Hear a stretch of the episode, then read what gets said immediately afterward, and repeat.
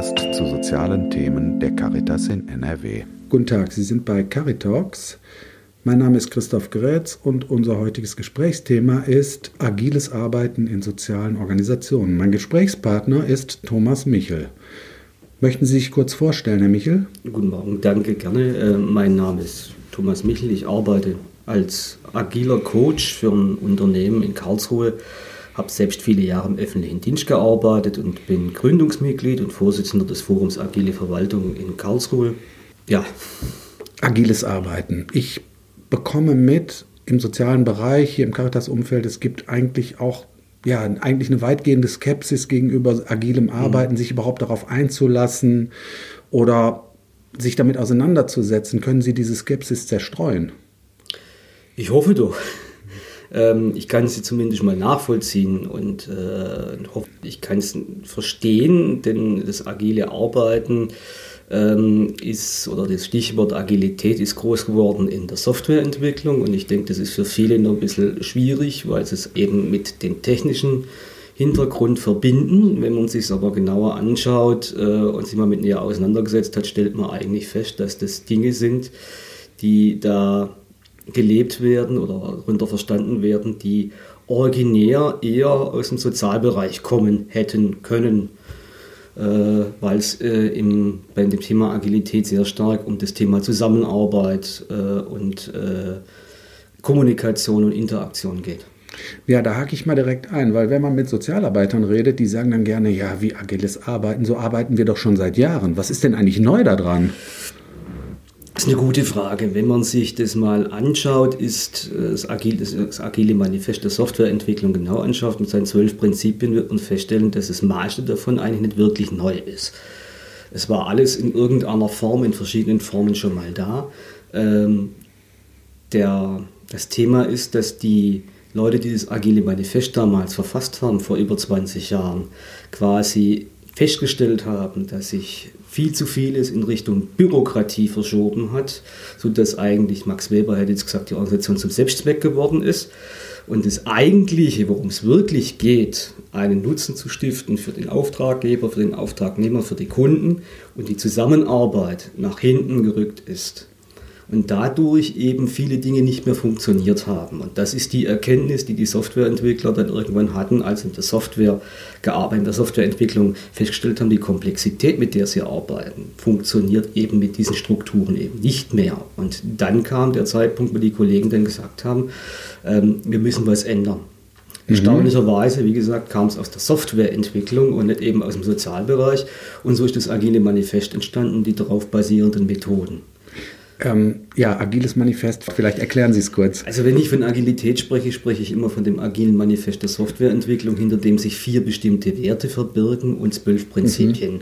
Und all diese Prinzipien sind Ausdruck von einem Thema, wo es darum geht, wir wollen Mehrwert erzeugen, wir wollen direkt mit allen Beteiligten permanent im Austausch kommunizieren, was sind die Ergebnisse, müssen wir nachjustieren äh, Feedback-Schleifen und ähnliches, also den Dialog fördern. Und alles die Dinge, die halt eben, wenn man sich mal die Projektmanagement-Welt anschaut, in die Lehrbücher reinschaut, äh, kaum noch stattfinden, weil dort überbordende riesengroße Prozesse dranhängen mit einer Wahnsinns-Dokumentationsaufwand. Wenn man sich zum Beispiel den Projektmanagement-Standard Prince 2 anschaut, das sind etwa zwei Leitsordner im Vergleich mhm. zu einem Leichtgewicht wie Scrum, das gerade mal auf 15 Seiten Regelwerk zu Streich kommt. Also da merkt man relativ schnell den Unterschied zurück zum Wesentlichen, auf das es, was es wirklich braucht und was mhm. es ankommt.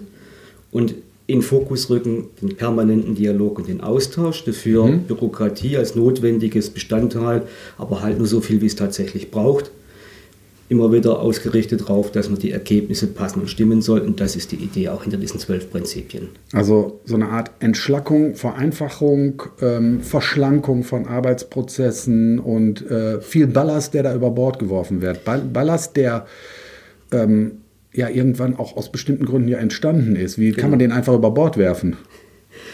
Ähm, das heißt nicht, dass das Agile Manifest das alles komplett über Bord wirft, sondern sagt, mhm. wir müssen wieder uns zurückbesinnen auf das, worum es wirklich ankommt mhm. und nur das machen, was wir tatsächlich brauchen in der jeweiligen Situation. Mhm. Also wenn wir von agilem Arbeiten sprechen, heißt das nicht, dass alles das, was wir früher gemacht haben, auch wenn das manchmal sich so anhört und manchmal mhm. auch so als, als Mythos rumwabert, schlecht war, sondern drauf zu schauen, was ist situativ tatsächlich noch geeignet um entsprechend dem Ziel, das man hat, äh, das Ziel zu erreichen. Also es ist vielen großen Unternehmen, großen Organisationen sehr häufig passiert, dass sie irgendwann nur noch mit bürokratischen Prozessen beschäftigt waren und gar nicht mehr auf die Ergebnisse geachtet haben. Ob das jetzt in der Softwareentwicklung, in der Verwaltung mhm. oder ganz einfach im Konzerncontrolling passiert ist. Alle haben irgendwann mal gemerkt, das, was wir da tun, trägt eigentlich gar nicht mehr zum Ergebnis bei. Mhm. Irgendwas läuft falsch und wir müssen uns rückbesinnen auf das, warum sind wir eigentlich tatsächlich hier, warum machen wir diesen Job. Mhm. Und das verbirgt sich eigentlich hinter dieser Idee der Agilität dahinter, sich wieder auf das Wesentliche rückbesinnen, nämlich den Organisationszweck, den es gibt, den man hat, das heißt als Unternehmen, als Verwaltung oder soziale Einrichtung. Ich habe ja einen Grund, warum es mich gibt. Mich gibt es nicht dafür, oder als Organisation gibt es nicht dafür, mhm. dass man einen Haufen Aktenordner befüllt und Fälle organisiert und äh, zuordnet in Akten, sondern dass man tatsächlich Probleme löst und okay. auch entsprechend reagiert. Okay, haben Sie ein Beispiel für uns, wie, ähm, wie agiles Arbeiten mal anders aussehen kann in sozialen Organisationen? Ich kann ein schönes Beispiel aus der Stadt Engelholm-Schweden bringen. Die haben ihre Ablauf- und Aufbauorganisation komplett reorganisiert. Das wäre zum Beispiel aus dem Bereich der Jugendhilfe. Mhm. Klassischerweise sind jetzt, habe ich einen jungen Flüchtling, der dort in Schweden in dieser Gemeinde angesiedelt ist, ähm, habe ich mehrere Behörden, die klassischerweise mit ihm beschäftigt wären. Äh, die losgelöst voneinander arbeiten. In Engelholm läuft es anders. Die werden quasi zu einer Art Team zusammengezogen, jeweiligen Vertreter, und arbeiten ganz konkret mit dem jungen Mann oder der jungen Frau, wenn es eine Frau ist, äh, konkret gemeinsam im Dialog. Sie sitzen quasi alle an einem Tisch, erarbeiten gemeinsam sämtliche Pläne, die es braucht, und der Betroffene wirkt aktiv mit. Das ist ein ganz großer mhm. Unterschied. Anders als bei uns verstanden ist diese hier das Amt, dieses Amt, jenes Amt, das voneinander losgelöst unterwegs ist und jeder macht irgendwas, findet dort eben nicht statt. Und das ist auch so eine Idee dahinter, dass man alle Beteiligten an einen Tisch bekommt, um eine richtige, passende Lösung, die tatsächlich auch zielführend ist, im schnellen Rückkopplungsschleifen entsprechend zur Entwicklung anzupassen. Was bedeutet das für Teams? Also Sie haben gesagt, Teams werden interdisziplinär vielleicht auch zusammengesetzt mhm. und er ist natürlich auch, erfordert von der Organisation natürlich auch eine, ein totaler Kulturwandel letztendlich, wenn man sagt, ja, wir arbeiten gar nicht mehr so versäult, wie wir bei der Caritas sagen, sondern wir arbeiten ressortübergreifend, wir bilden mhm. Teams, die sich auf bestimmte Problemkonstellationen äh, ähm, beziehen. Das ist ein großer Angang für Organisationen wie die Caritas, sich sozusagen der Gestalt umzuorganisieren. Welche Empfehlungen hätten Sie denn für ähm, Verbände wie die Caritas, sich mit dem agilen Arbeiten ähm, auseinanderzusetzen oder sich darauf einzulassen? Also es gibt keine, keine, keine generelle Empfehlung. Ich denke, das äh, ist schwierig, also keine Blaupause, die man so drüber legen könnte. Was ich aber grundsätzlich äh, man gut vorstellen kann für den Einstieg, ist einfach niederschwellig anzufangen und auszuprobieren. Wenn ich schon Teams habe, und im Regelfall habe ich Teams, dann zu sagen, okay, wir machen regelmäßig Retrospektiven, wo wir unsere Zusammenarbeit reflektieren. Das kann ich im Alltag relativ gut integrieren. Ähm, fängt, man fängt damit einfach an, auch mal gemeinsam zu planen. Im Sozialbereich, in vielen Bereichen schon oft genug gesehen, dass das eigentlich schon gang und gäbe ist, dass man nicht einfach von oben herunter sagt, äh, die Woche halt so auszusehen, sondern eh schon miteinander im Dialog steht und miteinander spricht, wie die Wochenplanung aussieht.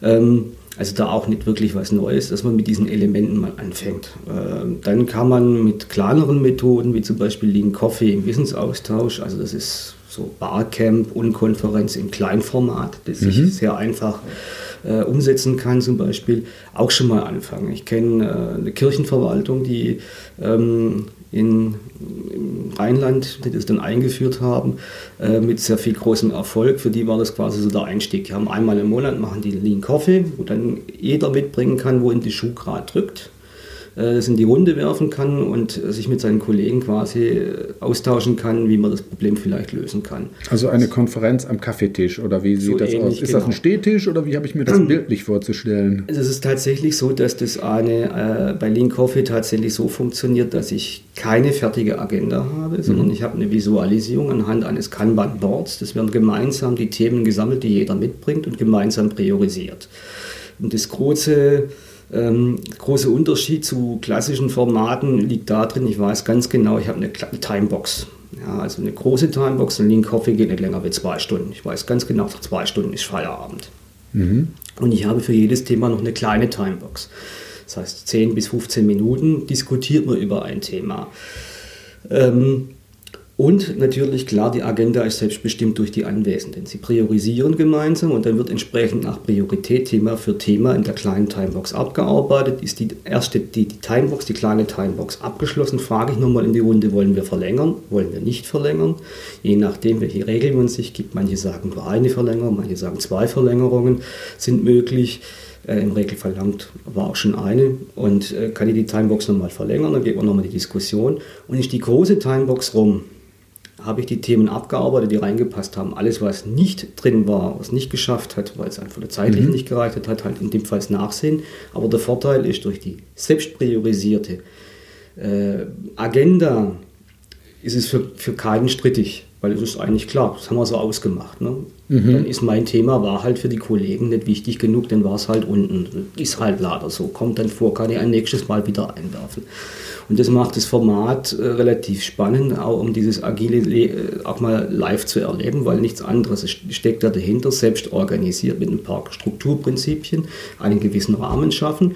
Diesen Rahmen schafft der Moderator, der nicht mhm. viel Aufwand macht. Das ist wie bei den Führungskräften, die selbst organisierte Teams haben.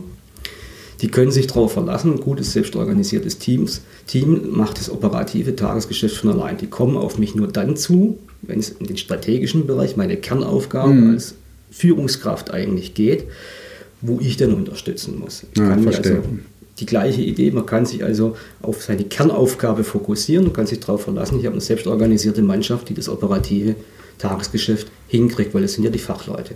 Ist mhm. da die Idee genauso dahinter und so kann man es gut erleben. Und das hat dort bei dieser Kirchenverwaltung tatsächlich dazu geführt, dass sich sehr viele dann auch mit agilen Methoden angefangen haben auseinanderzusetzen, weil sie es live erlebt haben ja, das wäre so eine Möglichkeit, relativ einfachen Einstieg zum Live-Erleben hinzubekommen. Und ansonsten empfehle ich auch immer wieder das agile Manifest zu nehmen, drauf zu schauen, welche der zwölf Prinzipien im Alltag schon gelebt werden. Mhm. Das ist erstaunlich, wie häufig dann viele sagen, ja, das machen wir ja in ähnlicher Form. Und zu sagen, okay, das und das fehlt uns vielleicht noch, da setzen wir vielleicht mal an, das wollen wir mal ausprobieren, was gibt es da, um da besser mhm. zu werden. Das ist auch so eine Möglichkeit, einen guten Einstieg zu kriegen. Okay. Habe ich noch eine Frage vergessen? Haben Sie noch was, was Sie für wichtig halten, was Sie der Caritas gerne mitgeben möchten?